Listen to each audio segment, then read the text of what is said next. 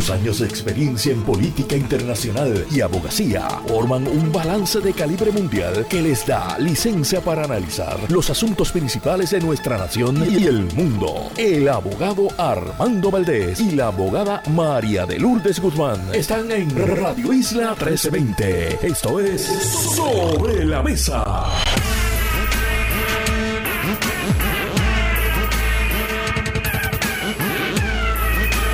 Buenos días Puerto Rico, soy Armando Valdés. Usted escucha sobre la mesa por Radio Isla 1320.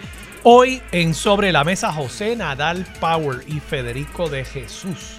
Son nuestros analistas de temas federales. Carlos Severino estará también con nosotros, profesor y ex rector del recinto de Río Piedras de la Universidad de Puerto Rico. Con él hablamos sobre todo lo que está sucediendo a nivel internacional y en el último segmento la directora de Kilómetro Cero, organización que se dedica a velar por los derechos civiles de los ciudadanos frente a la policía de Puerto Rico, Maribari Narváez, estará con nosotros en el último segmento a partir de las 9 y 40 de la mañana. Todo eso y por supuesto, como todos los días, el mejor análisis de todos los temas para hoy, 26 de diciembre del 2023. Gente, ya la Navidad pasó, fue ayer, felicidades, quedan cinco días.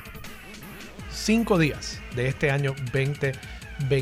Recuerden, el 31 de diciembre tenemos programa especial despidiendo el año. Mili Méndez, Damari Suárez, Luis Herrero y este servidor. Concluimos hasta con el brindis del bohemio. Tienen que escucharlo. Este 31 de diciembre, acompañándolos a ustedes a través de este gran medio, la radio puertorriqueña, acompañándolos en la despedida de este año 2023 y dándole la bienvenida a otro año más, el año 2024. Pero hoy, hoy es 26 de diciembre del 2023, son las 8 y 3 minutos de la mañana. Los asuntos del país tienen prioridad, por eso llegamos a poner las cartas sobre la mesa. Vamos a poner las cartas sobre la mesa de inmediato. Hay varios temas que quiero discutir en la mañana de hoy. Quiero comenzar precisamente con la portada del periódico El Nuevo Día de hoy y es que el rotativo publica en portada una entrevista con la jueza presidenta del Tribunal Supremo de Puerto Rico, la licenciada Maite Oronos, con la jueza también Raiza Cajigas y con el juez eh, administrador de la Oficina de Administración de Tribunales, Sinfredo Steidel, sobre la situación que ha estado atravesando el Tribunal de Puerto Rico con los casos de violencia de género, violencia machista, específicamente el caso de Carla Noemí Rodríguez Ares. Como ustedes recordarán, este es el caso que desató toda una controversia en el país porque ella había acudido a la policía, había acudido a la fiscalía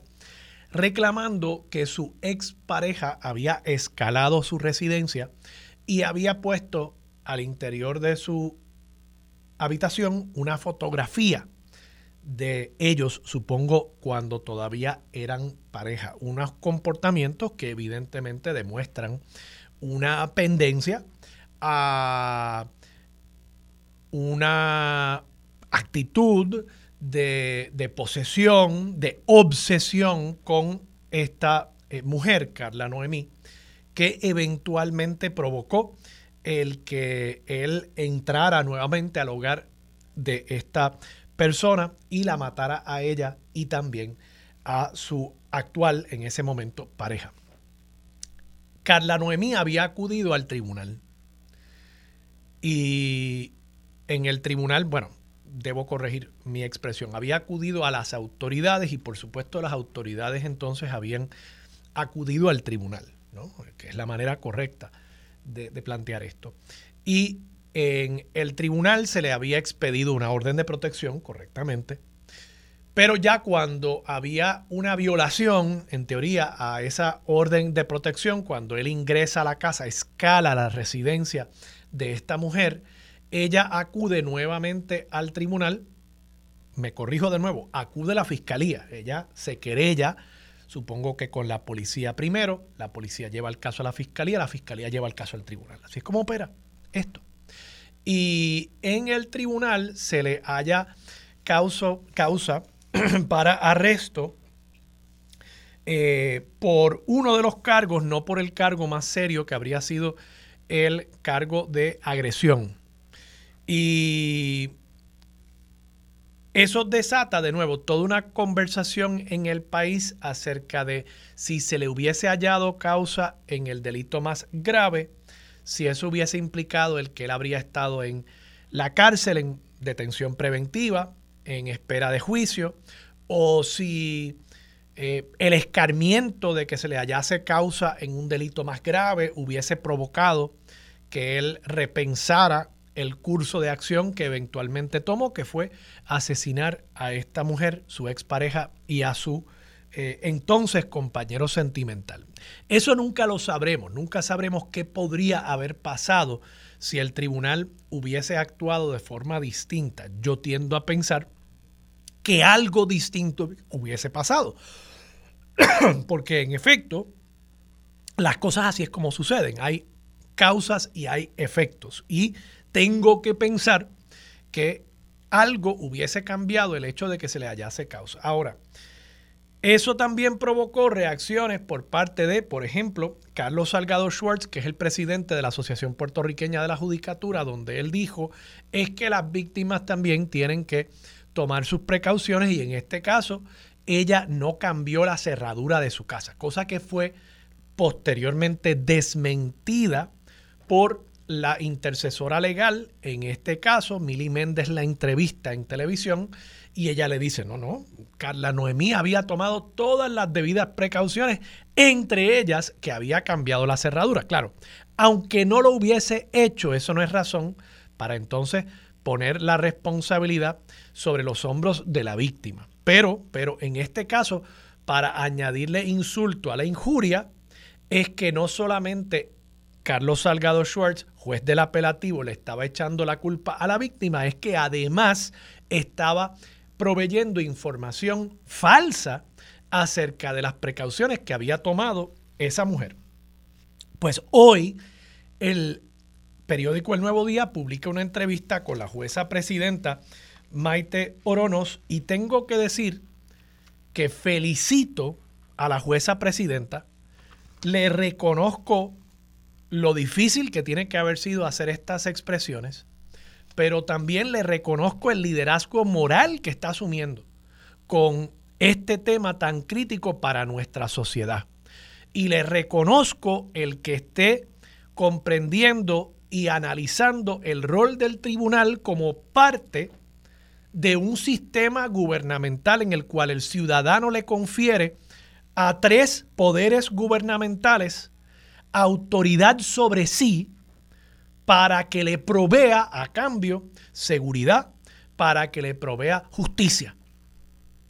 Y en la medida en que esa justicia sea frustrada, en la medida en que no se le provea esa seguridad, los tres componentes de ese gobierno republicano deben sentarse a analizar qué está pasando. Y creo que este ejercicio de humildad por parte de la jueza presidenta es el acercamiento correcto a una situación en el que las carencias del sistema, posiblemente en los tres poderes, las carencias del sistema están costando vidas y ya en lo que va de este año 2023 se han perdido 22 vidas de mujeres víctimas de feminicidios íntimos en nuestro país.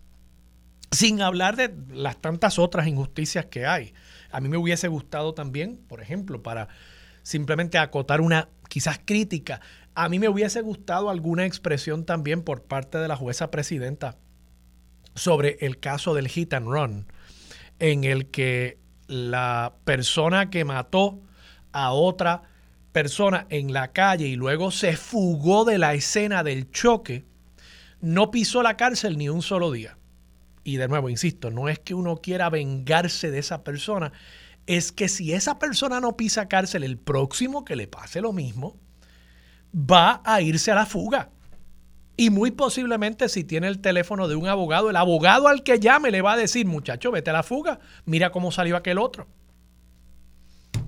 Así que me hubiese gustado, ¿verdad?, que se analizara un poco más eh, con un enfoque más amplio los problemas y las carencias del sistema judicial. Dicho eso, yo creo que esto es un, pase, un paso de avance. El mero reconocer humildemente el problema, yo creo que es un paso de avance. Y, además de reconocer que aquí algo pudo haber fallado, y de paso la jueza presidenta muy responsablemente también dice, bueno, y claro, me pregunto por qué la fiscalía no llevó el caso por haber violado la orden de protección, que quizás era el delito más fácil de probar y un delito que sería serio, un delito grave cuando se viola una orden de protección, aunque la orden de protección es de naturaleza civil, el violar la orden de protección constituye un delito de naturaleza penal. Y eso es una buena pregunta que habría que también hacerle a la fiscalía para asegurarnos de que no todo el peso de esta responsabilidad recaiga sobre los hombros de los jueces y las juezas. Pero, pero, me parece que, de nuevo, la jueza presidenta, sin rehuir la responsabilidad del tribunal, dice, en efecto, aquí hay algo que nosotros tenemos que muy humildemente analizar y donde hubo evidentemente algún fallo. Dicho eso, lo otro que tengo que reconocerle a la jueza presidenta es que criticase a el juez Carlos Salgado Schwartz y todo esto lo hace con mucha sutileza. Y debe quedar claro, los jueces cada uno tiene su independencia del resto de la rama judicial. O sea, no es que la jueza presidenta puede tomar determinaciones y obligar a los jueces a actuar de cierta manera, porque eso los convertiría esencialmente en autómatas, en robots. Y los jueces no son robots. Los jueces ven la prueba, ven los testigos, están ahí en la sala del tribunal y están intentando hacer justicia. Hay que entender ese rol y dentro de su sala, cada juez tiene gran autonomía para actuar conforme a los hechos y el derecho que tiene ante sí. Así que, por eso digo que la jueza presidenta ha obrado con mucha valentía, pero dentro del contexto y dentro de las limitaciones que le impone su cargo y las limitaciones, algunas de ellas de prudencia, de autolimitación, para uno no excederse y no juzgar a los jueces sin necesariamente ella estar ahí frente a la evidencia. Pero con todo y eso, yo comparo esto un poco con lo que hace el Papa Francisco. Sí, la estoy comparando con el Papa Francisco. Quizás me, se me está yendo la mano. Pero el Papa Francisco tiene una situación similar. Él no puede decir, mira, yo no tengo problema con que las parejas eh, gays se casen, aunque evidentemente yo creo que en su fuero interior si fuera por Francisco, él dejaría que las parejas del mismo sexo se casaran. Estoy seguro que sí. Pero como él está limitado por el rol que él tiene y por las instituciones a su alrededor y por siglos de tradición, pues, él no puede decir necesariamente todo lo que quisiera decir. Y me parece que Maite Oronos está en la misma situación. No puede decir todo lo que quisiera decir pero dentro de las limitaciones de su rol y de su autolimitación también para evitar traspasar ciertas fronteras éticas, ciertas fronteras de lo prudente, yo creo que está actuando con mucha valentía. Y particularmente aquí dice, y cito en cuanto al tema de las expresiones de Carlos Salgado Schwartz, dice, la jueza presidenta Orono Rodríguez insistió en la importancia de no llevar un mensaje equivocado a las sobrevivientes de violencia de género.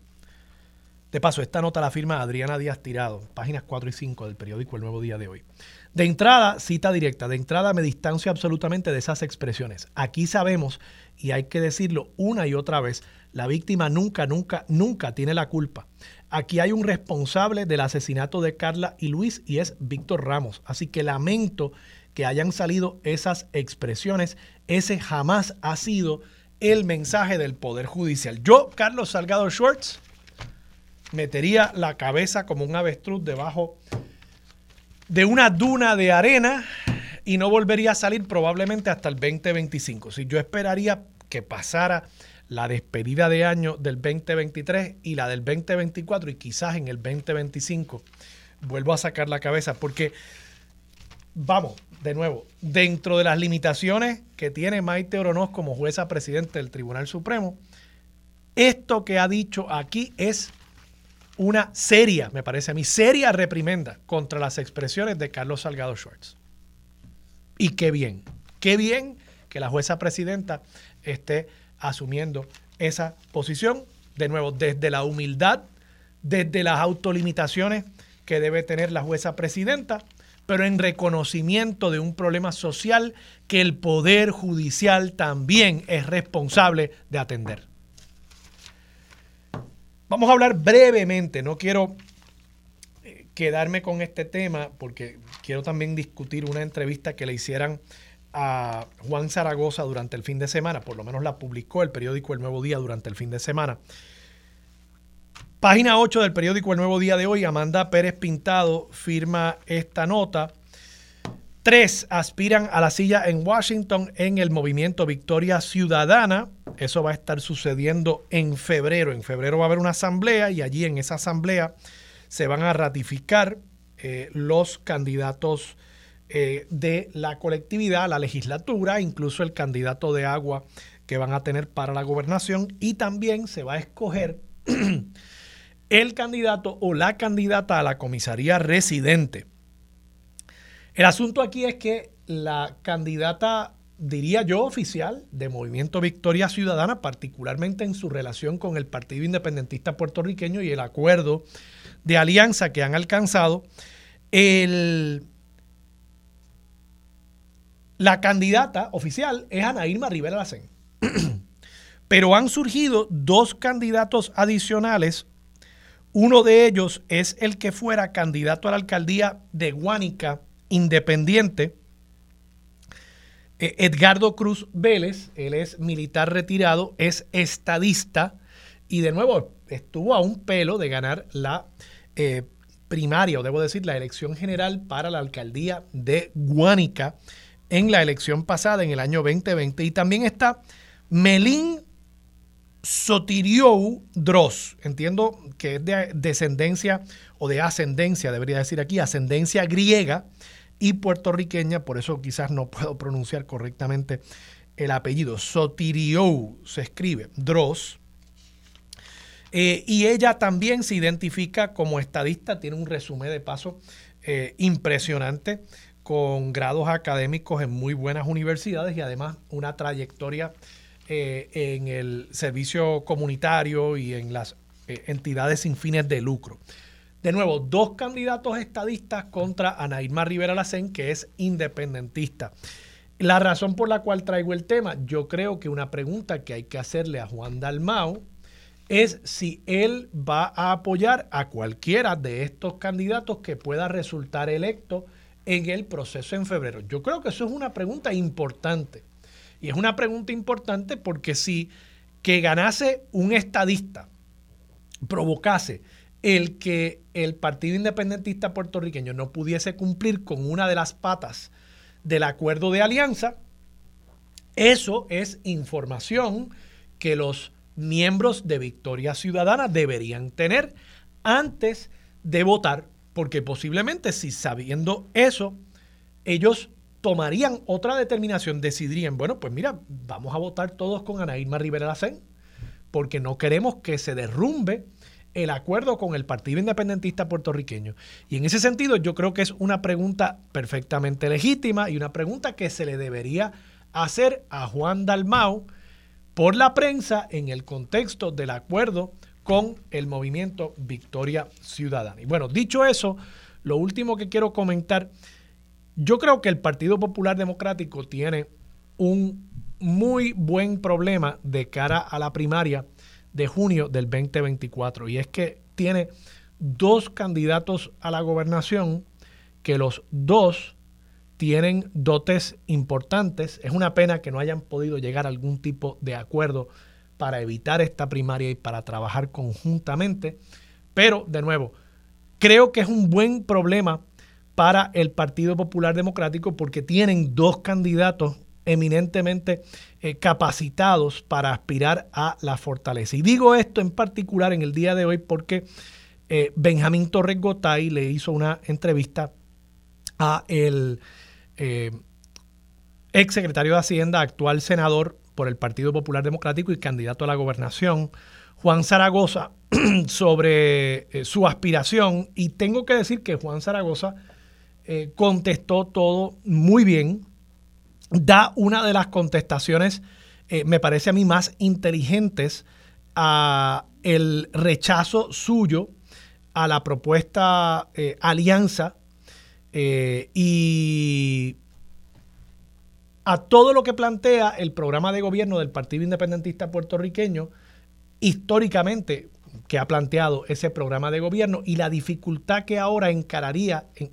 ese programa de gobierno en consideración de eh, una elección donde ahora sí están realmente aspirando a ganar y gobernar.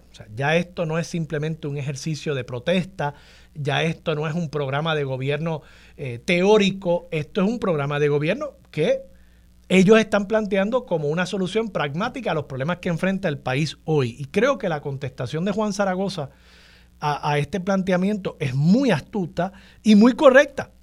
Eh, dice Benjamín Torres y le pregunta, voy a leer esto íntegramente. La propuesta de Juan Dalmao es una corporación pública que maneja el sistema de salud. La ha visto. Eh, Zaragoza dice, la he visto y la he estudiado. No me parece que sea viable. Parte de unas premisas financieras que no son reales. Por ejemplo, que los fondos que se usan hoy para Medicare pasen a Puerto Rico en bloque y que toda persona con plan de salud privado lo entregue y reciba la tarjeta del gobierno. Ahí hay unos supuestos que son cuestionables y más cuestionables aún en un periodo de transición de independencia. Benjamín Torres Gotay le dice, pero no hay transición a la independencia planteada. Y Juan Zaragoza le contesta, correctamente, pero muchos de los supuestos en el plan de Dalmau solo serían viables en un proceso de independencia. ¿Cómo tú vas a convencer ahora mismo a Estados Unidos que te pase los beneficios de Medicare en bloque? Tenemos un fin común. Dalmau apuesta a una entidad gubernamental, yo no apostaría a eso. Y tiene toda la razón el programa de gobierno, que yo me los he leído, del Partido Independentista puertorriqueño, cuatrienio tras, cuatrienio, son bastante similares. Hay mucho planteamiento y no es de sorprender en el plan de gobierno del Partido Independentista puertorriqueño que parte de la premisa de una transición a la independencia. Y si esa transición a la independencia no se está dando, pues entonces las premisas y los supuestos que usa el Partido Independentista puertorriqueño para desarrollar su programa para gobernar están fundamentados sobre unas premisas que precisamente, como dice el, propio Torres Gotay, no están dadas en este momento. Y eso yo creo que cuando pues, el Partido Independentista aspiraba simplemente a retener la franquicia, no era gran cosa. Pero ahora que aspira a gobernar, yo creo que eso es una pregunta legítima la que ha planteado Juan Zaragoza acerca de la viabilidad de ese programa de gobierno. Vamos a la pausa, regresamos con más de Sobre la Mesa por Radio Isla 1320. Quédate en sintonía, conéctate a radioisla.tv para acceder y participar en nuestra encuesta diaria. Sobre la Mesa por Radio Isla.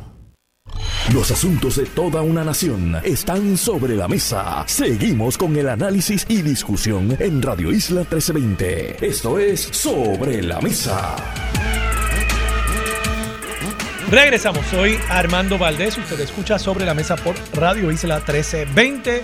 Marilu Guzmán se sienta a la mesa. Marilu, buenos días. Buenos días Armando y saludos a todas las personas que nos escuchan. Felicidades. Y feliz Navidad igualmente. Felicidades. Igual que para todas las personas que nos escuchan que la hayan pasado bien.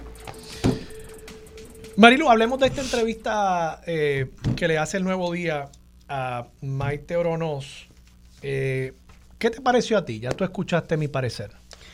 Pues mira, yo, yo creo que es una, una buena entrevista. Eh, me parece que, ¿qué te digo? Uno no puede, uno no puede a veces confundir la calidad que pueda tener un juez en sus funciones como juez y en ese sentido me refiero al juez Salgado Schwartz. Yo creo que es un muy buen juez, pero como presidente de la Asociación de la Judicatura le toca en, en ocasiones expresarse, ¿verdad? Y, y, algunas expresiones que hace pudieran no pudieran ser atinadas y otras no, no y otras desatinadas. Y, y, eso que él planteó de que la, la, la, la joven esta que, que tan trágicamente falleció, no tenía la cerradura puesta. Yo creo que eh, no, no, las había cambiado, perdón. Yo creo que, que quizás ahí eh, se extralimitó un poco entre lo que debió, debió haber sido que sus expresiones. Ajá, sus expresiones en cuanto al caso, porque, porque bueno, pues después fueron desmentidas por otras personas y eso pues provoca eh, cuando uno quizás eh, se extralimita en lo que expresa sobre un caso en particular, pues puede provocar ese tipo de situaciones. Y es un caso que, que después del caso de Andrea Ruiz Costas, pues ha dejado eh, una estela de, mucho dolor en el país eh, y, de, un gran sinsabor en cuanto a cómo se manejó el caso. Me alegro mucho que haya salido a... No me alegro, perdón, déjame corregir. Este, creo que es acertado de parte de la jueza presidenta que haya traído a colación el por qué no se sometió eh, una violación a la orden de protección que entiendo que estaba vigente. Yo no tenía claro ese dato, pero entiendo que estaba vigente al momento en que se somete este caso. Y, de haber estado vigente, pues lo, lo, lo propio, ¿verdad? Lo obvio era someter una violación a la orden de protección. Este, porque te voy a decir algo, cuando yo estaba en la Sociedad para Asistencia Legal, una de las quejas que nosotros teníamos contra la Fiscalía era que cuando las personas eran arrestadas, la fiscalía radicaba casos por todo lo que podía, por, por cuanto delito ha habido y por haber. Y era como que en río revuelto, ganancia de pescadores. Yo le voy a someter por todo y por algo va a salir culpable. Y entonces en este caso, eh, pues se somete creo que una apropiación ilegal, no sé si grave o menos grave, se somete un maltrato agravado utilizando el agravante de, la que, de que la persona entró en la morada, pero en tiempos en los cuales yo me desempeñaba como abogada de la Sociedad para Asistencia Legal, también le hubieran sometido un escalamiento. Eh, y ese escalamiento, fíjate que hubiera podido prosperar aun cuando el caso de maltrato no prosperara. Y la violación a la orden de protección, más, la, establece más la violación de la orden de protección, ¿verdad? Este, que, que, si, que, eso se prueba meramente con, con enseñar el documento, ¿no?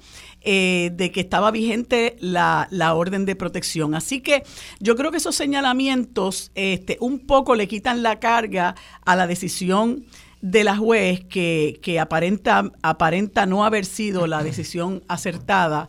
Eh, decisiones que, que, todos los días se toman en, el en los tribunales, decisiones acertadas y, eh, y, y, y, decisiones desacertadas. Pero yo quisiera llamar la atención de la juez presidenta al hecho de que no, no, la, la, rama, judicial, y muy particularmente ella, que es la, la, jefa de todos los jueces en el país, así como el, el juez Taidel, no debería salir a la luz pública únicamente cuando se dan este tipo de tragedias.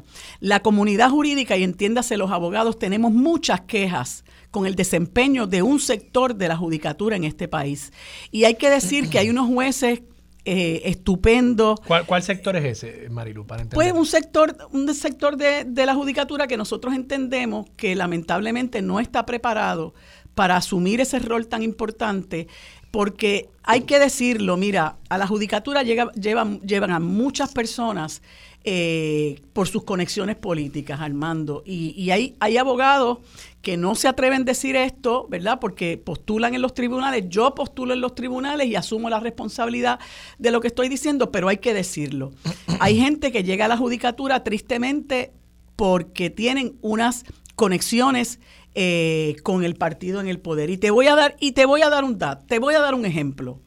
La ex procuradora de las mujeres que yo entiendo que no tiene los méritos para estar en el Tribunal de Apelaciones, entre todos el de Apelaciones, Lercy Boria. Ah, Lercy Boria. Lercy Boria está en el Tribunal de Apelaciones porque, porque es PNP, vamos, y porque tiene una conexión muy cercana al PNP.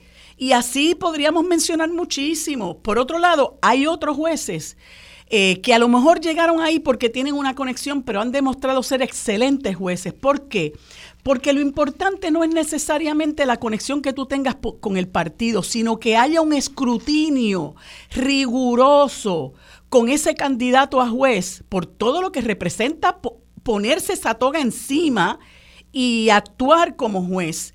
Eh, y hay unos requisitos que contempla la ley de la judicatura que nosotros entendemos que en muchos casos no se cumplen. Entonces, eso de estar en muchas ocasiones eh, eh, llamando vistas, llamando, bajando nombramientos por descargue, eso no puede ocurrir. O sea, tiene que haber un escrutinio riguroso porque la vida de muchas personas está en la, la vida y la libertad de muchas personas está en las manos de los jueces.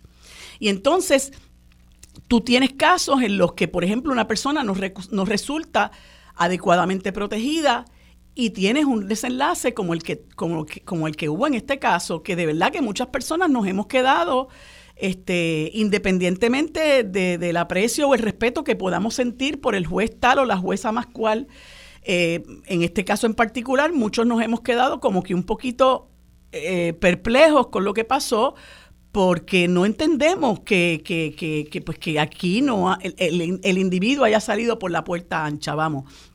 Este, pero yo creo que hay una, hay una, una columna muy interesante que, que eh, publicó Benjamín Torres Gotay, no recuerdo ahora mismo su, su título, y la publicó hace un par de domingos, donde él decía eh, que eh, ahora mismo me confundí si fue Benjamín o fue, fue Leo Aldrich, pero, pero la médula de la, de, la, de la columna era que siempre que ocurre algo como esto, nosotros buscamos a quién echarle la culpa. Fue Leo, fue Leo. Ajá, a quién echarle la culpa.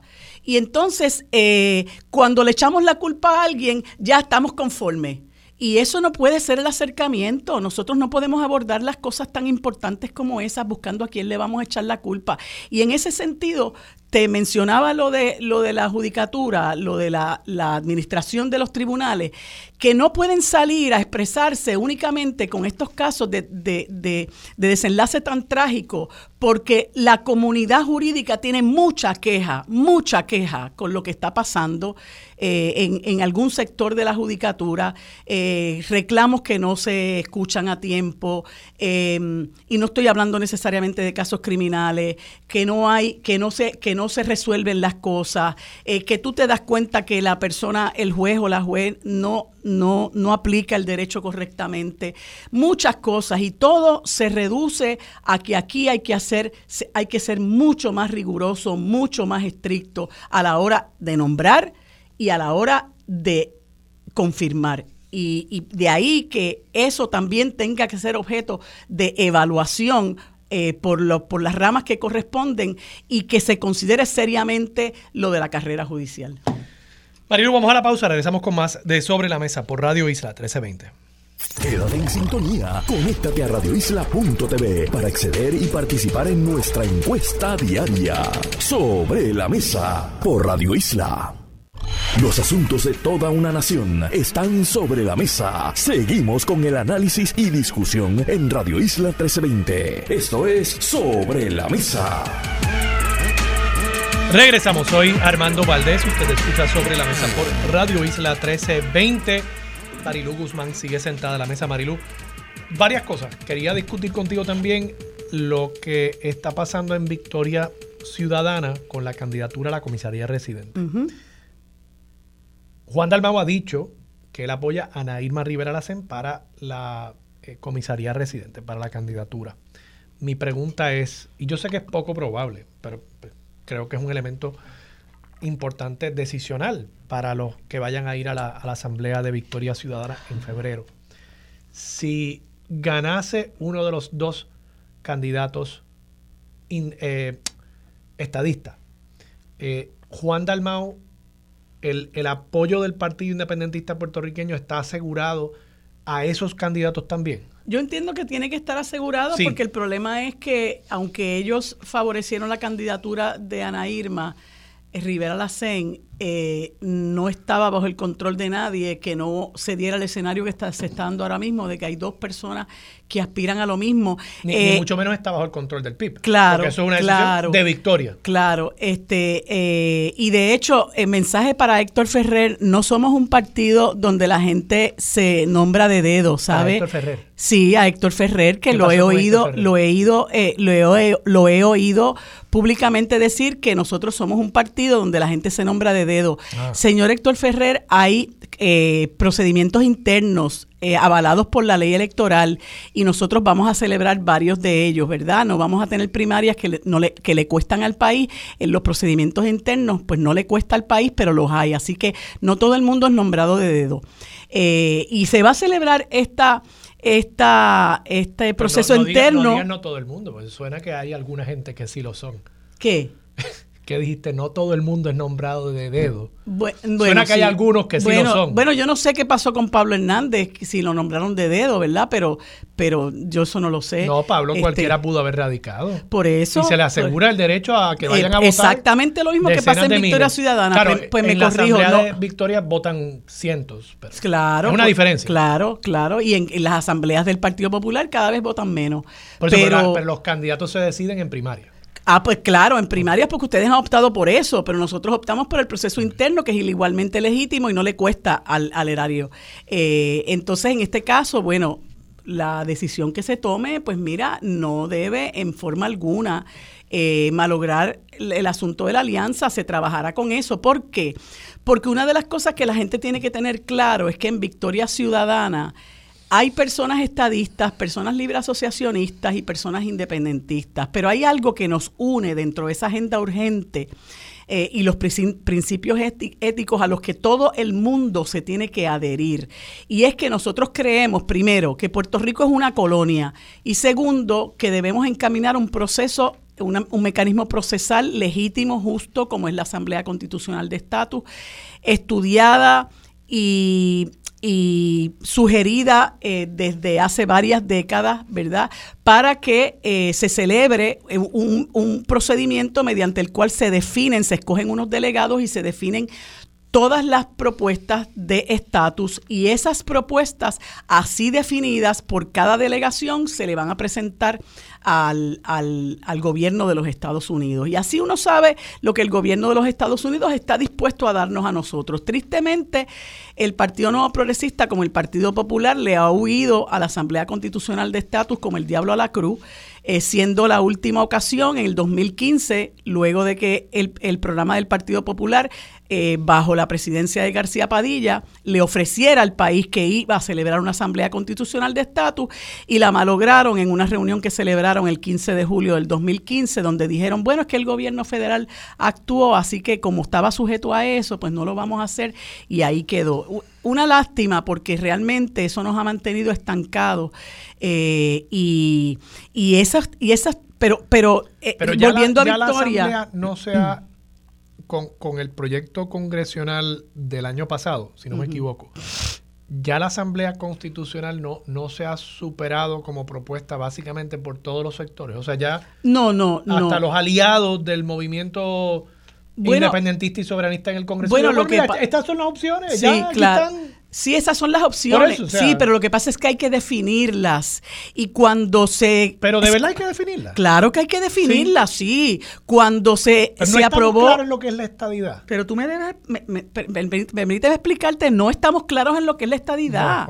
De hecho, cuando se aprobó el, el proyecto de ley, el, el 2757, si mi memoria no me falla, aquí vinieron Jennifer González eh, eh, Nidia Velázquez, Alexandro Caso Cortés, Raúl Grijalba y no sé si vino algún otro congresista. Y aquí se celebraron unas audiencias en el, ah, en la, en el, en el centro de convenciones en el centro de convenciones. Y yo tuve la enorme fortuna, de verdad que me cayó en las manos, de que me invitaran allí. Y yo tuve una ponencia y mucha gente, mucha gente compareció entre ellos Néstor Dupré y Rolando, eh, Rolando Emanueli, eh, Acevedo Vilá, eh, con unas interrogantes en cuanto a las definiciones que contenía ese, ese proyecto de ley. Entre ellas, ¿qué va a pasar con la deuda? ¿Verdad?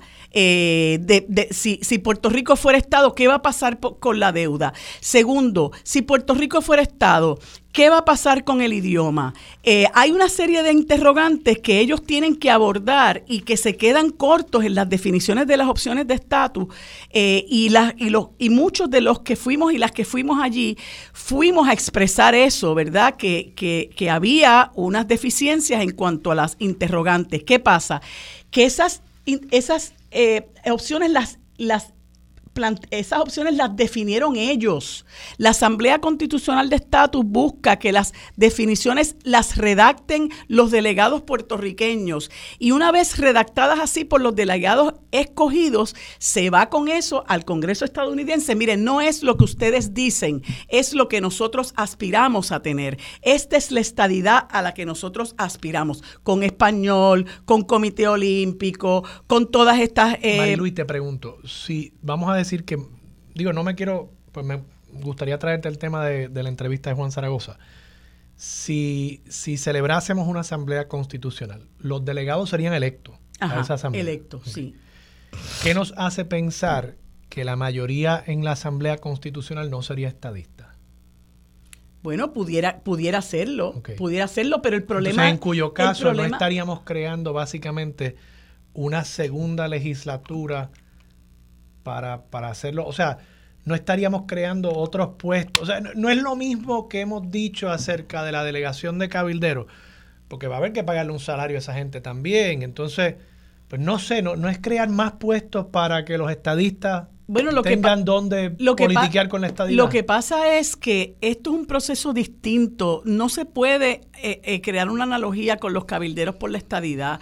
Esta gente realmente es un grupo de politiqueros inútiles que nos han eh, nos han, eh, han defraudado el erario público. Pero los miembros de la Asamblea serían electos por el serían, pueblo. Serían electos, y, y en la última elección ganó la estadidad, ganó con 52%, ¿no? Entonces me, me pregunto de nuevo, no existe la posibilidad de que la mayoría en la asamblea sea estadista. Lo que pasa es que la mayoría de la que resulte en la asamblea no quiere no no no va a ser mayoría para que a nosotros nos den la estadidad, podría ser mayoría para definir lo que es la opción de estatus. Entonces nosotros así definidas las opciones, las opciones de estatus, vamos al Congreso. No es que, mire, nos tiene que, dar... van a estar ahí van a ser unos extraterrestres, unos estadistas que hasta ahora, oye, es que no se han presentado y de pronto ellos van a llegar allí y van a hacer eso que tú dices. Esa, es mi, o sea, mi preocupación? es como que estamos apostando a que va a llegar un grupo de personas nuevas. Ah, la Asamblea Constitucional, pues ah, aquí sí se resolvió todo. Vamos a hacer lo mismo. Sí, Vamos a hacer lo mismo. Pero fíjate, el, el, asunto es que primero el país tiene que acordar que se va a celebrar esa Asamblea Constitucional de Estatus bajo bajo estos términos. Y bajo estos términos se van a escoger esos delegados. Y entre esos delegados pudiera estar Edwin Mundo, pudiera estar Ángel Cintrón. Pudiera ¿Qué logramos con eso? Que definan la opción de estatus. Pues y así no es que no quieren hacerlo. no lo, quieren hacer? en la asamblea? Ah, bueno, porque es por ley, porque se aprobó una legislación que así lo que así lo requiere. Esa es la razón por la que yo te digo que si resulta importante. Pues, por eso, pero, algo tenemos que hacer.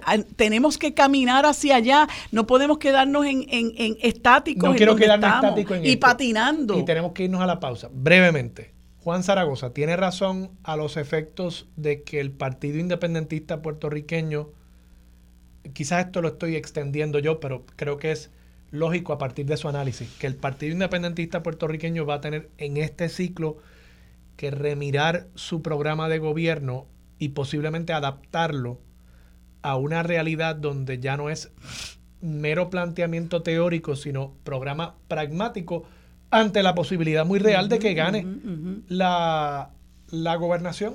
pues mira, tres cosas. Ese, ese programa se está remirando, como ellos lo han hecho campaña tras campaña, temperándolo a los tiempos que se viven.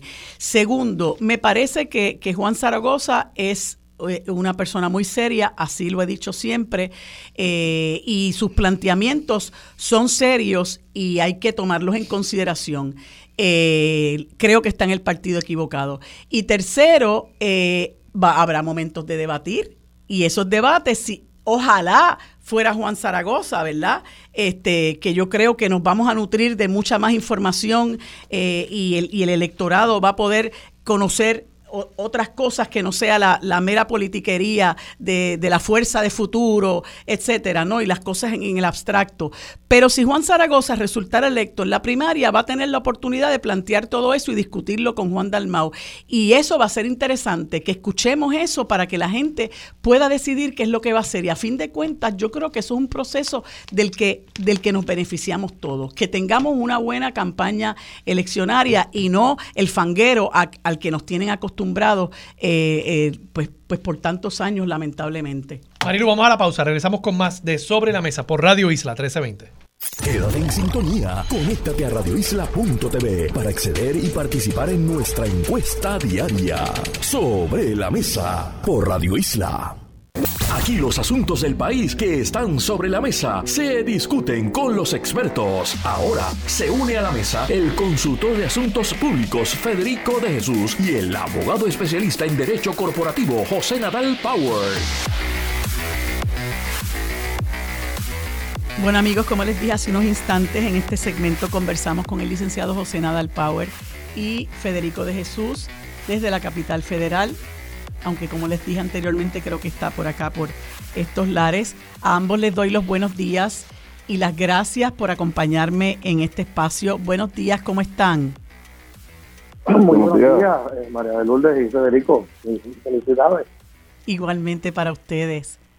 Bueno, eh, Federico me manda una nota que quería comentar, la verdad, porque me parece eh, un poquito atípico de lo que es nuestra realidad y, es que él me dice que en la Florida eh, arrestaron a una joven puertorriqueña eh, porque estaba vendiendo coquito. Cuéntame sobre eso, Federico. Bueno, verdad, no, es que lo diga yo, salió en las noticias, es lamentable, una muchacha de 25 años, puertorriqueña, que estaba vendiendo Coquito y las autoridades estatales la arrestaron por no tener licencia para vender alcohol en plena Navidad. Eh, y obviamente pues es algo sumamente lamentable, eh, nada que ver con ningún crimen que haya habido ninguna víctima. Obviamente pues no se puede fomentar que se rompa la, ley, pero quien no ha tenido un negocito por el lado de vender dos o tres botellas de coquito no, en y Navidades. Que, y, que aquí en Puerto Rico se hace libremente, posiblemente ya tiene el mismo esquema eh, allá en la Florida, aquí la gente monta una en una en una feria de artesanía, la gente vende coquitos, nadie se mete con ellos porque no tenga licencia para vender alcohol. Este y, y qué, qué sabes tú a qué se puede enfrentar esta joven? Pues mira, no sé, lamentablemente la noticia de, es de tu noticiapr.com, que sale la foto de la joven este, desfichada fue bendito el día de, de, de Nochevieja, perdón, de Nochebuena, el 24, eh, y pues dice solamente que tenía 25 años y que fue arrestado en Orlando. Así que, pues, yo vi la verdad que, que a menos que esta haya tenido camiones y camiones de, de, coquitos, sí, en vez de multarla, darle un warning, imagino que ella ni sabía que quizás eso era ilegal eh, pues eh, eso te demuestra el choque de, culturas y cómo en la Florida en particular, donde Ron DeSantis prohibió un libro de Roberto Clemente a las escuelas públicas, la cultura pues puertorriqueña está bajo asedio en, ciertos lugares. Así es. Y es muy triste, ¿verdad?, que, que mucha de nuestra gente eh, haya tenido que, que emigrar del, por las condiciones que hemos vivido en los últimos años en Puerto Rico, ¿verdad? Haya tenido que emigrar y ese choque de cultura, sin, em, eh, no hay duda de que es, es fuerte, ¿verdad? Para muchas personas y, y esta experiencia para esta chica en plena Navidad, pues debe haber sido traumatizante. José. Sin duda es un tema aquí de, choque cultural, ¿no? Muy lamentable eso. Eh, la realidad es que pues técnicamente uno vender cualquier producto con alcohol sin permiso pues es ilegal, ¿no? Eh, incluso en Puerto Rico. Lo que pasa es que aquí pues las autoridades son más laxas al hacer cumplir esas leyes, ¿no? Uno ve cuando va a muchos eh, eh, eh, eh chinchorros que, la, que, que, se venden por ahí desde los carros, las botellas de pitorro. Pues mira, es algo que es parte de la celebración, es el sustento de muchas familias y, yo creo pues que esa es la razón por la cual son muy laxas aquí las autoridades con mm. esas cosas, ¿no? ya es algo como tradicional. Yo recuerdo cuando yo estaba en el Senado, que, que, que estaba surgiendo todo este movimiento de hacer cervezas caseras, las cervezas eh, eh, artesanales. artesanales eh, y hubo que aclarar en la ley ¿no? de, de, Hacienda, de rentas internas, que pues hasta cierto volumen es legal hacer cerveza en la casa y, compartirla para degustación, etcétera, no para vender, ¿no? si quieres vender, pues tienes ya que obtener una licencia, etcétera pero que son cosas que pues lo de coquito es lo mismo más o menos. Tú no, no, estás creando el, alcohol como tal en tu casa verdad pero sí están vendiendo algo que tiene que tiene alcohol y ciertamente eso eh, conflige con, con el código de, de ventas internas que es el que mayormente regula esas cosas no mm. pero pues eh, eh, esperemos que no tenga consecuencias para, para la chica. Ella no tenía mala intención ¿no? y es parte de una tradición muy puertorriqueña así que Vamos a ver si...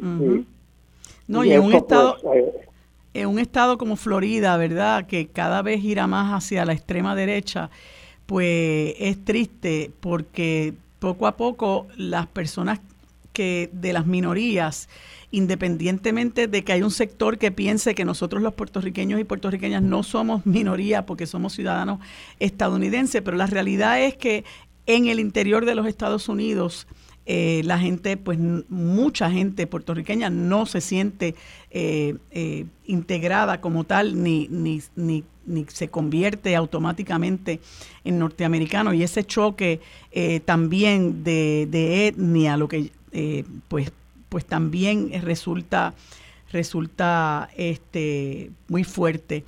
Quería comentarles también este asunto de la determinación del Tribunal Supremo del, del Estado de Colorado eh, donde resolvió eliminar a Donald Trump de la papeleta presidencial para las elecciones del 2024, ¿verdad? Por entender que, que este participó de este, mm, eh, de este motín, eh, de este golpe de Estado como le llaman algunas personas, del 6 de enero del 2021, eh, ocurrido en el Capitolio y que todos, ¿verdad? Todos presenciamos. Entonces se ha creado, ¿verdad? Como una histeria con esto porque pues hubo otros intentos de que esto ocurriera, pero en el, Tribunal Supremo de Colorado fue el que dio el paso al frente eh, por una mayoría de 4 a 3, eh, que, entendió que por su participación en la insurrección del 6 de enero del 2021 está inhabilitado de aspirar a la presidencia de, de, los Estados Unidos nuevamente a base de la interpretación de la cláusula de descalificación. Hay una columna muy interesante que escribe el licenciado Rafael Cox Salomar, se llama Donald Trump, un hombre acorralado por la Constitución, y sin duda, pues es un caso que habrá de llegar a la Corte Suprema de los Estados Unidos, que ya ustedes saben la, la composición de ese tribunal, eh, una mayoría de jueces muy conservadores, eh, tres, los últimos tres fueron nombrados precisamente por Donald Trump,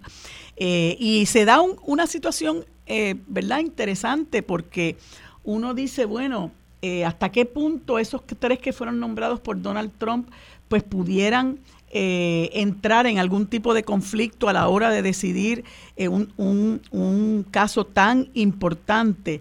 Eh, ¿qué, qué, te parece, Federico, que pueda ocurrir en, en, este caso? Muchos de nosotros no le damos mucha, o sea, no, no le vemos muchas posibilidades, pero este, ¿qué, qué, qué entiendes tú que, que pudiera pasar?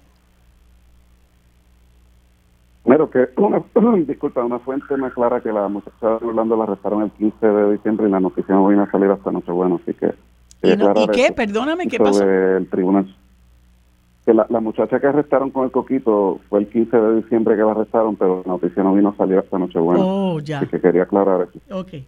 Y sobre el Tribunal Supremo de Colorado y, Trump, eh, según varios analistas legales que, ¿verdad? que he visto su análisis, es un tribunal que no es liberal, eh, que también eso hay que mantenerlo en cuenta. A Donald Trump todavía no se le ha encontrado culpable por ninguno de los 91 cargos criminales, incluyendo los, relacionados al 6 de enero. Así que eso, eh, ¿verdad? Pudiera, aunque el texto de la decimocuarta enmienda y su sección 3 es clara, y cualquiera que vio las noticias y sabe de las grabaciones llamadas de, Donald Trump, pues puede concluir lógicamente que sí, que participó y que fomentó la insurrección. No haber sido encontrado culpable todavía por un tribunal de eso y que el Tribunal Supremo de Colorado haga esto, yo me temo que alimenta las teorías de conspiración de Trump de que él está siendo perseguido por y las autoridades y, y va a seguir fomentando esa, ese falso de victimización. Eh, de nuevo, e, eso es el, texto es claro de, la Constitución, pero el contexto político en el que pasa, pues obviamente Donald Trump enfrenta muchos otros cargos y el Tribunal Supremo todavía no ha cogido el caso, ya Trump lo apeló al Supremo.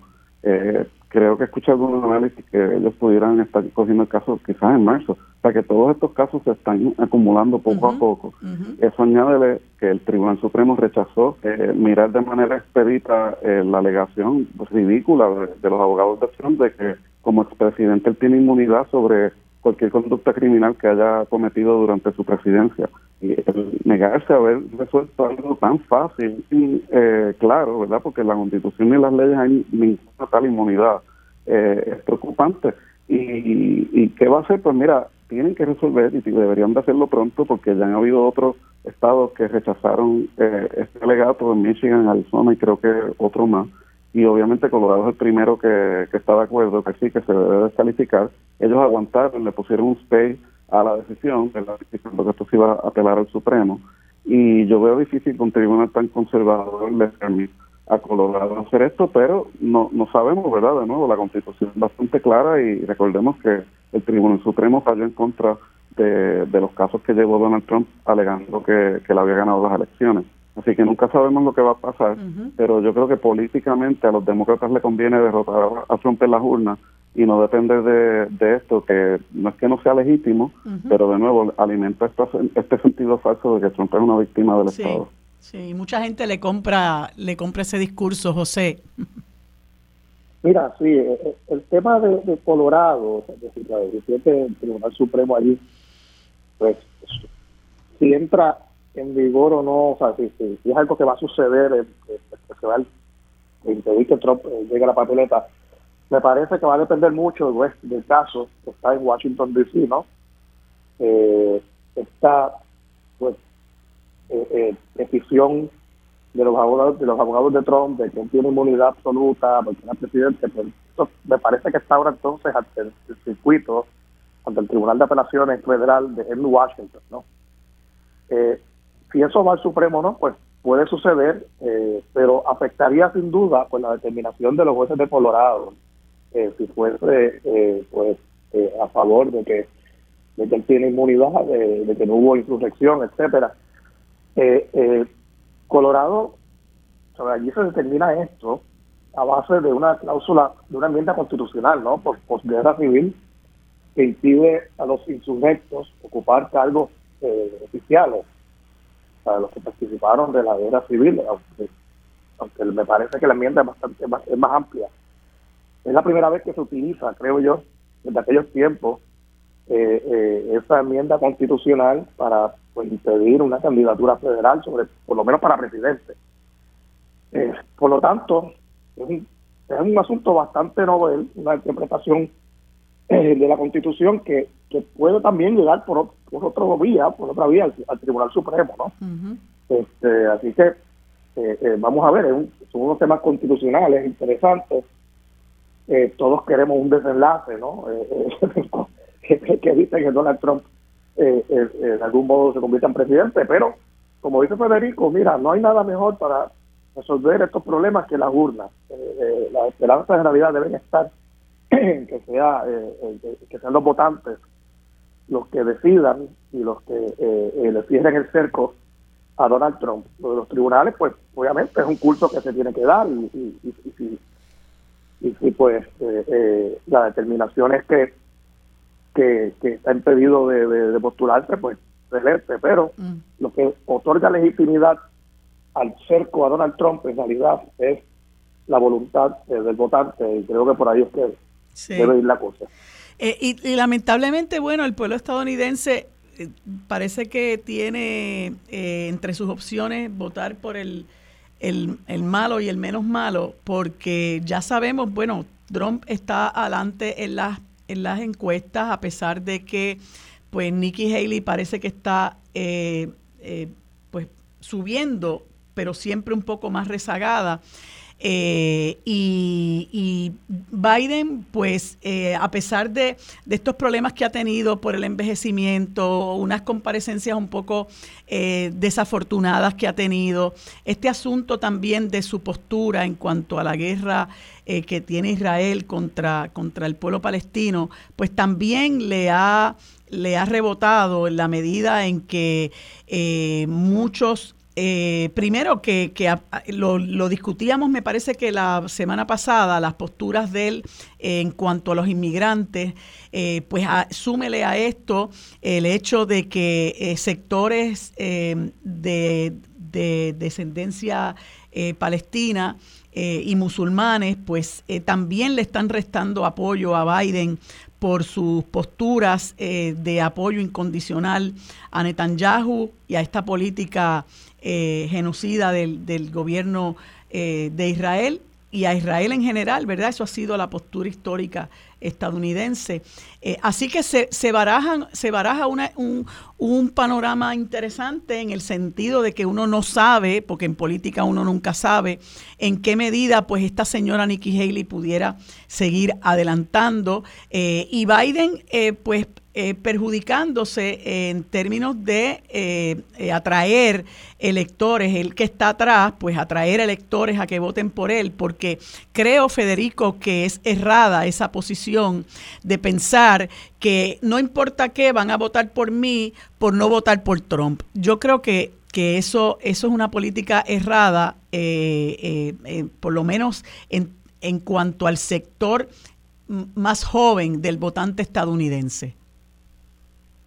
Lo es y, y lo de Palestina a, ha causado una baja en las encuestas no solamente entre los eh, estadounidenses de descendencia árabe y los jóvenes, sino el nivel de aprobación de cómo Biden ha manejado este conflicto eh, ya, ya está en 37%.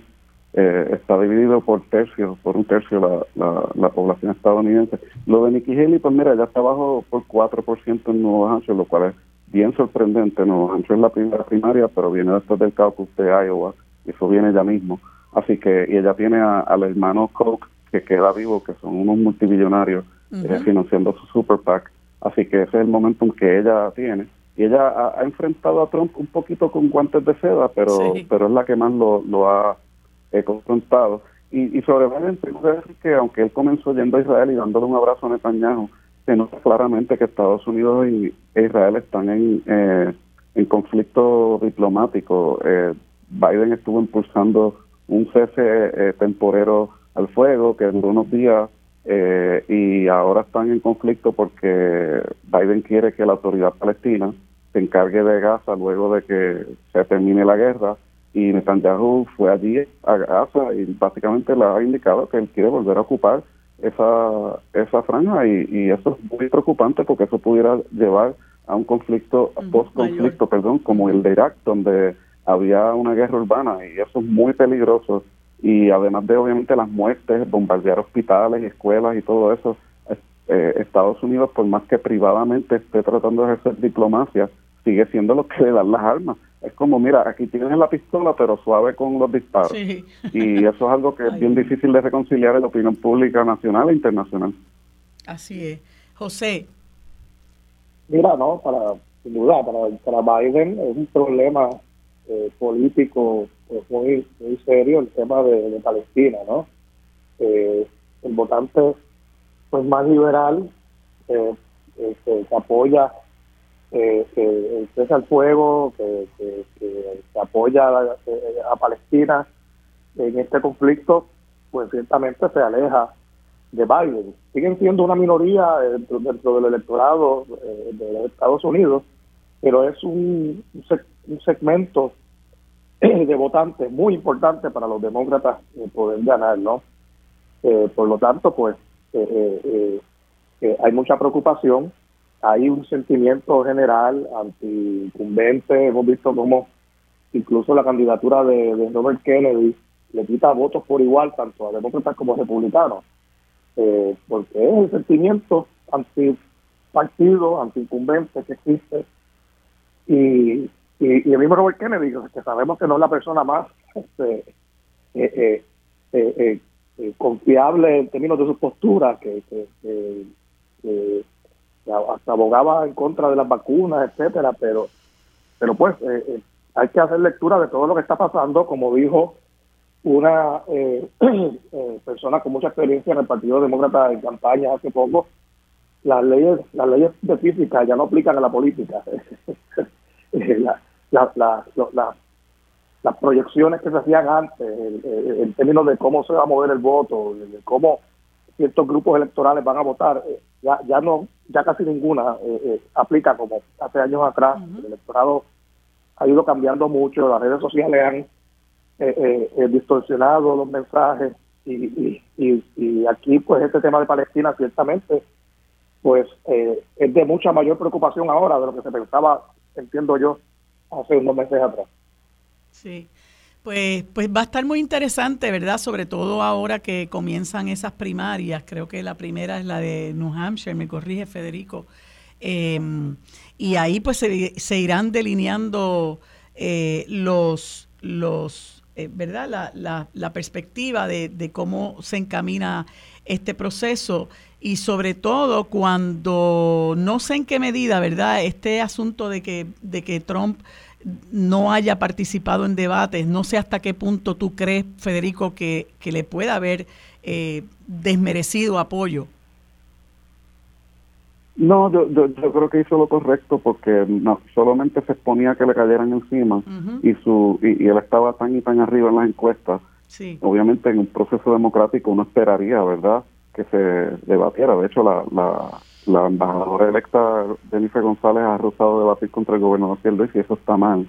Eh, así que esa arrogancia puede costarle. Y a Trump, pues sí, él ha sido sujeto de los, de los ataques en los debates, como quiera, pero estaba tan y tan y tan arriba que, pues no, no, tenía sentido. Yo no creo que él esperaba esto de Nikki Haley y el gobernador no apoya a Nikki Haley y yo creo que eso tiene que ver también con, el asunto más que con los de Biden. Y además que él sigue haciendo sus rallies, ¿no? Y los rallies, pues la gente lo sigue apoyando. Eh, pero, pero bueno, este es, como les decía anteriormente, ¿verdad? Que es eh, complicado el panorama para el votante estadounidense porque no tiene mucho de dónde escoger, de verdad. Me parece que, que entre Trump, si fuera Trump y, Biden, pues eh, creo que las opciones no, no son halagadoras. Y entre... tampoco Kennedy. ¿Perdona?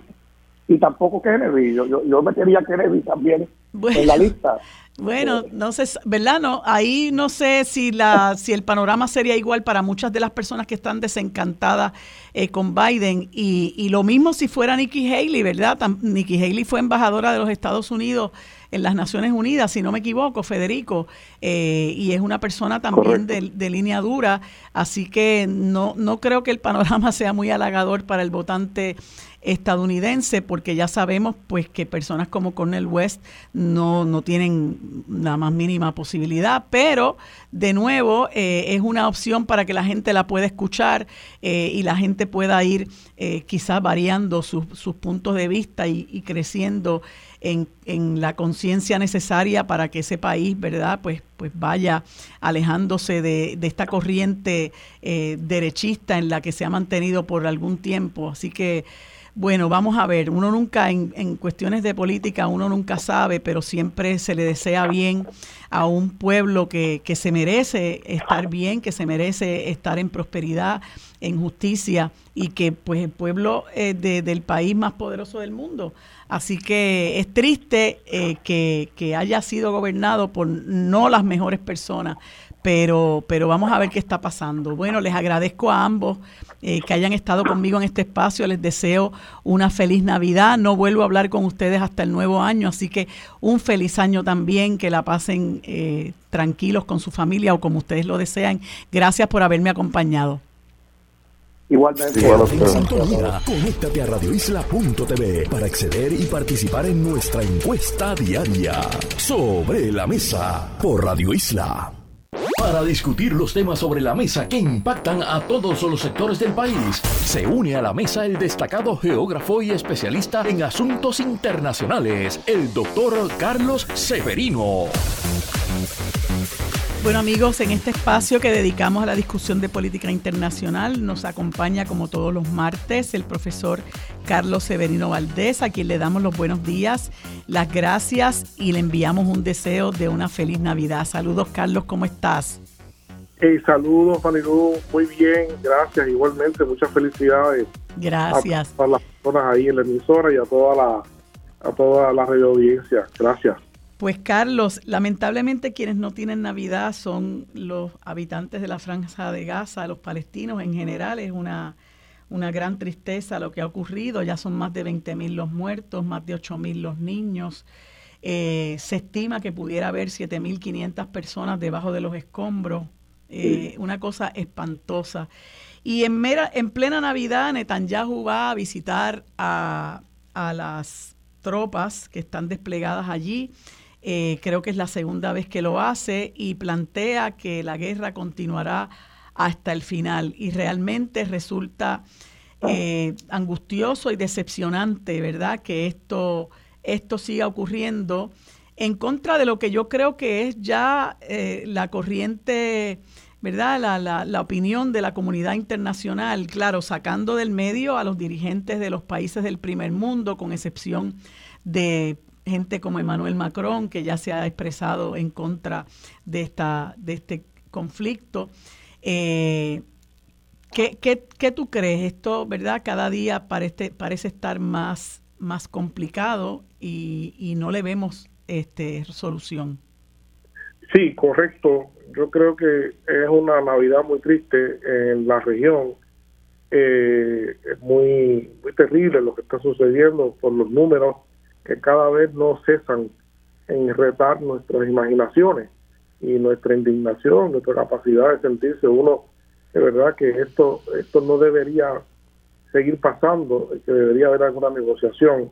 En todo esto, pues sí sabemos que ambas partes estaban reunidas en, en Egipto en estos días, este, tanto Hamas como eh, negociadores de parte del gobierno de Israel eh, estaban negociando una tregua de dos semanas, pero no se logró, no se logró eh, porque pues este, algunos detalles de parte y parte no, no lograron afinarse eh, y eso pues no, no anda bien eh, por el momento. Netanyahu, como tú dijiste, llega por segunda ocasión a, a Gaza eh, es evidente que aunque ha tenido mucho éxito con el tema de los bombardeos, cada vez más se reportan las dificultades que la operación por tierra está teniendo eh, en términos de, eh, atentados, en términos de emboscadas que se le siguen haciendo y, la imposibilidad de haber encontrado realmente todo este, el margen atunelado de, de Hamas en Gaza hasta el momento yo creo que eh, podemos descartar podemos descartar que haya una tendencia a un conflicto regional. Yo creo que eso no, no está ocurriendo. Eh, me parece a mí eh, Mariluz que, que quizás mucho mucho de expectativa había de que una vez eh, comenzara a suceder lo que ha sucedido pues algunos países se hubiesen sumado a, los palestinos, pero esto no, no ha sucedido. Lo que sí está sucediendo, lo que sí está sucediendo y, está parece que adquiriendo este, eh, características de tendencia es el tema del, del boicot, los bloqueos, sí. la desinversión y las sanciones a Israel. Eh, cada vez hay más empresas que se están sumando a eso eh, ahora con el tema de lo difícil que se ha puesto en el, tráfico marítimo del Mar Rojo, que ha sido un este, parte de, la, de la beligerancia que tiene allí los hutíes eh, a favor de a favor de Palestina, pues eh, como si fuera poco, Malasia, un país importante que a veces no, no lo oímos mucho, pero que comparte junto con Singapur el, el control de lo que posiblemente sea el más eh, frecuentado estrecho marítimo del mundo y por donde pasa gran parte de todas las mercancías que se producen en China. Eh, eso se llama la, la, calle de Malaca, el estrecho de Malaca. Eh, Malasia ha anunciado en días recientes que no va a permitir que barcos del CIM, el CIM es el, servicio naviero israelí, eh, ni ningún barco de bandera israelí o, de procedencia con capital israelí pues pueda atracar allí. Y eso es otro golpe importante. Sí pues parece que se siguen sumando sanciones. Eh, por otro lado también China y Turquía anunciaron también un paquete de limitaciones de, productos israelíes este, y si eso pues continúa sabemos que puede ocasionar mucho mucho eh, mucho un trastoque grande en la economía eh, eh, de Israel y que pues se puede convertir en una tendencia muy muy fuerte Sí, es una, es una lástima, ¿verdad? Este, que como tú digas, no, uno no, no aspira a que haya una conflagración regional, pero eh, un apoyo más decidido a lo que está ocurriendo ante lo que parece ser el deseo de Netanyahu y su gobierno de continuar eh, la limpieza étnica en Palestina. Eh, pero bueno, hay que, hay que ver qué, qué ocurre, ¿verdad? Porque por lo menos Estados Unidos, si sigue sintiendo la presión, y creo que Biden está recibiendo presión de sectores, eh, digo, el lobby Israel es poderosísimo, pero de sectores de votantes que se van sumando a, la lucha por la, por la justicia en Palestina. Eh, eh, yo creo que eso lo sigue por colocando en una posición de bastante desventaja. Y quién sabe, ¿verdad?, qué, qué ocurra en, en, ese sentido, pero, pero nos sentimos muy desesperanzados y eso pues es muy triste, sobre todo en un periodo en que la gente debería buscar su felicidad como es la Navidad. Entonces quería, quería comentarte que eh, según me, la nota que me envías, Ángel Manuel López Obrador, eh, las postrimerías de su sexto eh, año de su mandato, pues cosecha importantes éxitos como, como es colocar a México como la economía número 12 del mundo, superando a Corea del Sur y a España, y se afianza como la segunda economía de América Latina.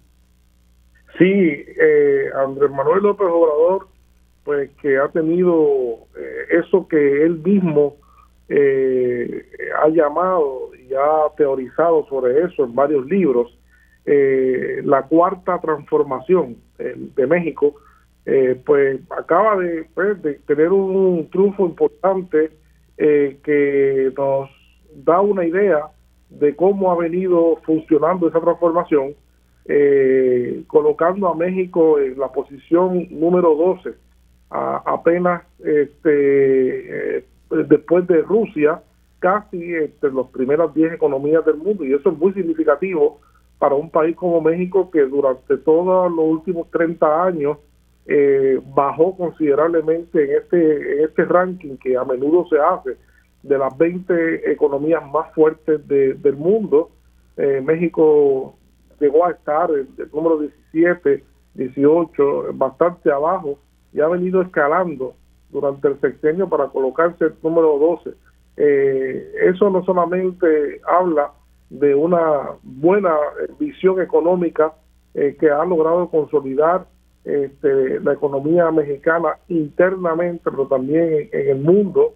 Eh, el, peso mexicano que se que se auguraba por parte de las personas críticas a, su visión eh, anti-neoliberal, eh, pues visualizaban que el peso mexicano iba a terminar en el sexenio en 25 o en 26 pesos el dólar. Pues todo lo contrario, ha terminado eh, fortalecido en una posición muy estable de 17 pesos por dólar, eh, lo cual pues eh, mucha gente se siente muy muy contenta en México con ese desempeño en, en, términos en términos de la economía mexicana y como si fuera poco pues también este conjuntamente con este anuncio eh, eh, se hace público la inauguración eh, de los principales trayectos del tren interoceánico. Ese es otro proyecto de infraestructura muy emblemático. Andrés Manuel López Obrador ha, retomó como parte de su, de su propuesta el desarrollo ferroviario en México que estaba abandonado desde principios del, del, siglo pasado. Eh, este tren interoceánico pues, fue primeramente concebido por, para tener una idea de lo antiguo que es por Porfirio Díaz, un tren que eh, atravesara todo el sur de México y conectara el, el Pacífico con el Golfo de México y de esta manera pues no solo se estimula la economía en una zona muy pobre, pero que tiene grandes recursos mineros, grandes recursos arqueológicos, eh, ecológicos, ¿verdad? Que también puede ser de gran impacto eh, eh, para, la, para el turismo, ¿no? Pero en este momento, como tú sabes, el canal de Panamá atraviesa un momento difícil. Este, este, esta ruta interoceánica, que es un, es un canal seco, ¿no? Digamos, lo que plantea es montar los, eh, los contenedores en el Pacífico, atravesar 1.500 kilómetros hasta el Golfo, Golfo de México y luego pasarlo en transbordo hacia los Estados Unidos, pues se, se va a convertir sin duda alguna en este momento del 2024 en una alternativa, un desahogo al, al, a la situación crítica que atraviesa el canal de Panamá este, por el tema de la carencia de agua y de lluvia en aquel lugar, eh, como está ocurriendo y como parece, eh, según todos los pronósticos, parece que se va a alargar eh, bastante la situación, la situación allí, reduciendo el número de barcos que, que pueda que pueda transitar esa, esa zona. Así que Andrés Manuel López Obrador pues sí cumple con con dos de los más importantes proyectos emblemáticos que de su de su gestión, de su sexenio. Este, y es interesante pues cómo pues, contra, contra viento y marea ha logrado este, establecerse como uno de los presidentes este, más notables de, los últimos tiempos en, México. Pues vamos a ver qué va a estar pasando porque ahora eh, él se él se negó a, a proponerse para la reelección, que de hecho la, la, constitución mexicana lo prohíbe, pero tú sabes que eso, pues eh, con eso se, se maneja, se, se someten referéndums, etcétera, y él se negó a hacer eso y ahora pues mm, hay que ver, ¿verdad?, qué ocurre con la que lo, pretende sustituirlo, la señora este, Claudia Scheinbaum, que tú sabes que eso también tiene que ver mucho con el carisma que tiene la gente, eh, pero no hay duda de que ella pues eh, representa la continuidad de este proyecto político y económico liderado por López Obrador, que yo creo que ha dejado huella en, en México, que es un país tan importante. Eh, así que eh, está interesante, habrá que ver ese, ver ese proceso eleccionario. El que parece que no está muy contento es el pueblo argentino con las, con las políticas de, de mi ley, pero, pero creo que se me acaba el tiempo. Eh, Carlos, y me gustaría discutir eso. Creo que esto va a seguir ocurriendo, así que lo podemos retomar el próximo martes, eh, porque, porque pues eh, todo tiende a indicar que, que, van a continuar las protestas en la calle por parte de los argentinos. Mañana hay una protesta multitudinaria de las dos grandes centrales de trabajadores eh, así que podemos discutirla la próxima ocasión cómo está yendo esta situación eh, tan particular. Sí, y sobre todo, sobre todo las advertencias que se han dado eh, de parte del gobierno de Miley y particularmente de Patricia Bullrich en términos de las limitaciones a la, a la libertad de expresión de los argentinos. Así que va a estar interesante eso y muchos de los cuales eh, ponían una esperanza en este anarcocapitalismo de eh, que ahora se llama libertario, eh, pues verán, verán lo que va a venir tristemente ocurriendo a un pueblo que ya estaba golpeado por, por la situación económica. Gracias, Carlos, por haberme acompañado. Muchas felicidades. Seguimos conversando el próximo martes. Que tengas buen día. Sobre la mesa, el análisis que rompe con la noticia en las mañanas. Mantente conectado y recuerda sintonizar a las 10. Dígame la verdad en Radio Isla 1320 y radioisla.tv. Los asuntos de toda una nación están sobre la mesa. Seguimos con el análisis y discusión en Radio Isla 1320. Esto es Sobre la Mesa. Bueno amigos, en este último segmento conversamos con Marimari Narváez, directora de la organización Kilómetro Cero, a quien les damos los buenos días y las gracias por acompañarnos en este espacio. Saludos Marimari, ¿cómo estás? Hola, buenos días Marilu, a ti y a todas las personas que te escuchan. Bueno, pues quise conversar contigo porque realmente eh, me consternó un reportaje que vi hace unos días en el periódico El Nuevo Día, donde trata el manejo de, por parte de la policía de eh, los incidentes de con personas que padecen de alguna condición de salud mental y cabe, eh, ¿verdad?, darle un poquito de trasfondo en el sentido de que allá para el 2011 el Departamento de Justicia de Estados Unidos pues concluyó que la policía de Puerto Rico incurría de manera sistemática eh, en violaciones de los derechos civiles, cosa que yo entiendo que no ha cambiado y lo hemos visto eh, en estas intervenciones que hace con las personas que protestan y las personas que intervienen principalmente con violaciones de leyes y reglamentos ambientales. Pero en el caso de, intervenciones con personas que padecen de salud mental, pues es, es alarmante porque vi, ¿verdad?, unos, unos datos en los que eh, digamos, hay, hay un, universo de casos que ocurren y en la gran mayoría de, de, esos casos que se dan, pues la policía, porque, bueno, eh, todo tiende a indicar que no tiene el adiestramiento eh, adecuado para el manejo de este tipo de casos, pues recurre a la utilización de este dispositivo que conocemos como el taser, que en, que en ocasiones puede ser letal o puede causar grave daño corporal. Y yo sé que ustedes en Kilómetro Cero han denunciado esta situación, así como la violación de los derechos civiles en la, con las intervenciones policíacas, y me gustaría que abundara sobre este asunto. Sí, Marilu, esta investigación que es del Centro de Periodismo Investigativo y se publica en diferentes medios, se, puede hacer precisamente, ¿verdad? Porque fuimos al tribunal en un caso de acceso a la información y obtuvimos el derecho a que se nos entreguen los informes de uso de fuerza de la policía. El CPI utilizó los datos de kilómetro cero que a su vez nosotras obtuvimos, ¿verdad? Por vía de ese pleito. Es importante recordar eso porque esto es una gestión ciudadana, ¿verdad? Para poder fiscalizar y analizar eh, la forma, nada más y nada menos que la forma como el Estado utiliza la fuerza en contra de la ciudadanía.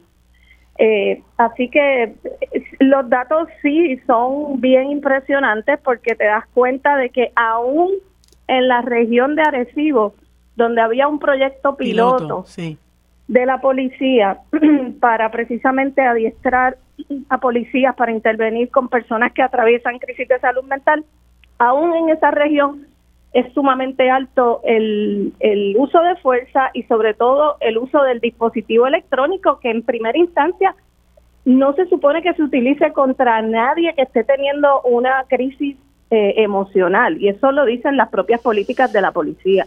Así que el taser es una herramienta que se considera incluso de torturas.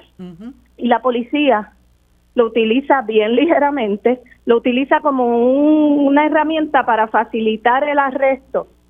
Y si tú no sigues mis órdenes, rápido va, usan el taser, pero es que eso no, no puede ser así. El taser, ¿verdad? Se tiene que utilizar como si fuera en sustitución de un arma de fuego. Es decir, en una situación así de, de peligrosa, ¿no? O de donde donde la vida de alguien está en peligro, y sobre todo cuando son poblaciones vulnerables como son las personas que atraviesan estas crisis. Así que es interesante, en ese reportaje a mí me interesó mucho eh, la cita de una policía que está a cargo de este proyecto. Y ella misma dice, no deben ser policías las personas que intervengan con, con, con quienes están teniendo una crisis de salud mental deben ser especialistas de la salud mental y si necesitan asistencia de la policía, pues la policía puede asistir. Y eso es lo que nosotros vamos a estar el año que viene enfatizando, tenemos estamos preparando una campaña y vamos a estar trabajando mucho ese tema, ¿verdad?, de las poblaciones que atraviesan crisis de salud mental. ¿Por qué? Porque terminan precisamente en la cárcel. Este es el primer eslabón que lleva a estas personas a poblar nuestras cárceles cuando su problema es una enfermedad de salud mental y no un problema de criminalidad. Oye, y veo en ese mismo reportaje que el monitor federal John Romero indica en su octavo informe sobre la reforma de la policía, que lo sometió en junio de este mismo año, que el programa piloto del CIT, que es el manejo de crisis, eh, del equipo de intervención en crisis, con sus siglas en inglés, terminó oficialmente en noviembre del 2020 y tres años más tarde la policía seguía sin ofrecer al tribunal una evaluación final sobre su implementación y él indica además que el negociado está rezagado en sus esfuerzos por completar una evaluación del programa piloto y expandirlo a otras zonas. Bueno, como están rezagados en prácticamente todo lo referente a la reforma de la policía, la cual de hecho nos cuesta 20 millones de dólares al año, por lo menos, por lo menos, a los contribuyentes puertorriqueños. Esa no es la única área en la que la policía arrastra los pies eh, con respecto a la reforma, así que no es demasiado sorprendente. Lo que es sorprendente es que no pase nada a pesar de todos esos incumplimientos constantes que el tribunal no haga nada, que el monitor no haga nada, que el juez no haga nada, que el Departamento de Justicia Federal no haga nada. Eso es lo que a mí me, me sorprende, ¿verdad? Que todo este incumplimiento, pues, no tenga consecuencias. Así es, y sin embargo, como te decía al principio, pues los ciudadanos y ciudadanas de este país seguimos viendo los abusos policíacos. Te puedo comentar el caso del joven de apellido Nevares que fue asesinado en agosto del 2022, eh, prácticamente eh, pues arrinconado en una, en una calle sin salida y hubo creo que 60 disparos 15 de los cuales o 16 de los cuales eh, impactaron su cuerpo, ese joven estaba desarmado y todo este proceso eh, se reducía al alegado hurto de un automóvil. Ese caso al sol de hoy pues sigue eh, sin, entre comillas, esclarecerse porque no conocemos qué ha sido de verdad de la investigación del, del, Departamento de Justicia y ha habido otros casos como este, ¿no? De intervenciones de la policía donde los conductores por H o por R pues terminan, terminan muertos. Así mismo y así también de personas que estaban atravesando crisis de salud mental. Nosotros tenemos varios casos de esos documentados, casos de muerte. Hay un muchacho, Anthony Maldonado Avilés, en Jayuya, 2019, en un ataque de epilepsia. Eh, y, ¿verdad? una intervención en crisis porque estaba eh, en una crisis que, que le provocaban los medicamentos, ¿no? Eh, y así sucesivamente. Jeremías Fred, 2015, con el taser lo mataron. Ahí se registran eh, instancias en las que policías descargan el taser cuatro y cinco veces. Mm. no se supone que sean más de tres, porque eso puede, eh, ¿verdad?, poner en peligro la vida de la persona. Así es. Y así, así fue que mataron a este muchacho que tenía una crisis de salud mental en el pueblo de Dorado, un muchacho muy querido porque era un, músico eh, de la, del área y ese muchacho murió por el uso del taser. Y es, y es lamentable, como tú, como tú eh, mencionas, que estas cosas siguen pasando y las autoridades pues miran para el lado como si no ocurriera nada, lo cual refleja una gran insensibilidad ante lo que representa eh, la, no solamente la violación del derecho civil de esa persona, el derecho a la vida y a que se le trate con dignidad, sino que cuando esto resulta en una muerte, eso crea, ¿verdad?, un, un, un clima de angustia en un entorno familiar y es como si la vida de esa persona no tuviera ningún valor. Exactamente, y entonces el mensaje que se sigue enviando dentro de las filas de la policía es uno de impunidad y es uno en el que pues los policías ven que sus errores o sus abusos o, sus excesos de uso de fuerza no tienen consecuencias, así que siguen escalando. Sí, y a mí me sorprendió el otro día que vi eh, cómo le, le, dieron un reconocimiento al comisionado de la policía eh, de apellido López, Eh, y yo veo pues todo este escenario, ¿verdad? Todo, veo todo este panorama donde las violaciones de los derechos civiles de la gente son cada vez más evidentes, cada vez más frecuentes. Surge esta situación de la impunidad, de la falta de rendición de cuentas y yo digo, bueno, eh, ¿y cuál es el criterio? Para hacer el reconocimiento, es salir mucho en televisión, ¿verdad? Es arrestar a aquel muchacho y decir que hemos esclarecido un caso, en casos que son este, notorios, como por ejemplo el caso del, del joven que se le acusa de haber matado dos personas ancianas en Naguabo. Eh, esas cosas pues tienden a, a chocarle a uno, porque uno dice, bueno, ¿cuáles son los criterios para hacer un reconocimiento como este cuando nosotros estamos viendo este desempeño deficiente de la policía? Definitivamente, ¿verdad? Y ya estamos entrando en año electoral, ya estamos oficialmente en tiempo de elecciones, ¿verdad? Así que vamos a ver mucho de eso porque el área de la seguridad pública es una central, ¿verdad? Para las elecciones vamos a ver ese tipo de cosas, pero también quiero resaltar, ¿verdad?, que, que la policía comete muchos errores, o eso lo sabemos, eso es histórico, pero hay tareas que nunca debimos haberle dejado a la policía, y esta es una de ellas, ¿verdad? Eh, ese asunto de manejar, o sea, tú tienes una crisis con un familiar y tú llamas y quien llega a tu casa, una crisis de salud mental con un familiar que no está armado, y quien llega a tu casa es la policía. ¿Por qué? Si la policía nunca se, se hizo para eso, la policía lo que sabe es arrestar gente y lo que sabe es, eh, ¿verdad? Eh, manejar asuntos relacionados al crimen, no a las enfermedades ni a la salud pública. Claro, y se desempeñan, se desempeñan, eh, eh, están adiestrados para manejar al delincuente, ¿no? A la persona a la que hay que controlar y a la que hay que eh, castigar y, proteger al resto de la gente de esas personas. Y tiene que haber un discrimen en términos de que, mire, este, este no es un delincuente como él, es una persona que está atravesando un problema de salud mental y tristemente, pues ese es el desenlace. Marimari, se me acaba el tiempo. Muchas gracias por haberme acompañado. Es muy importante el trabajo que hace Kilómetro Cero.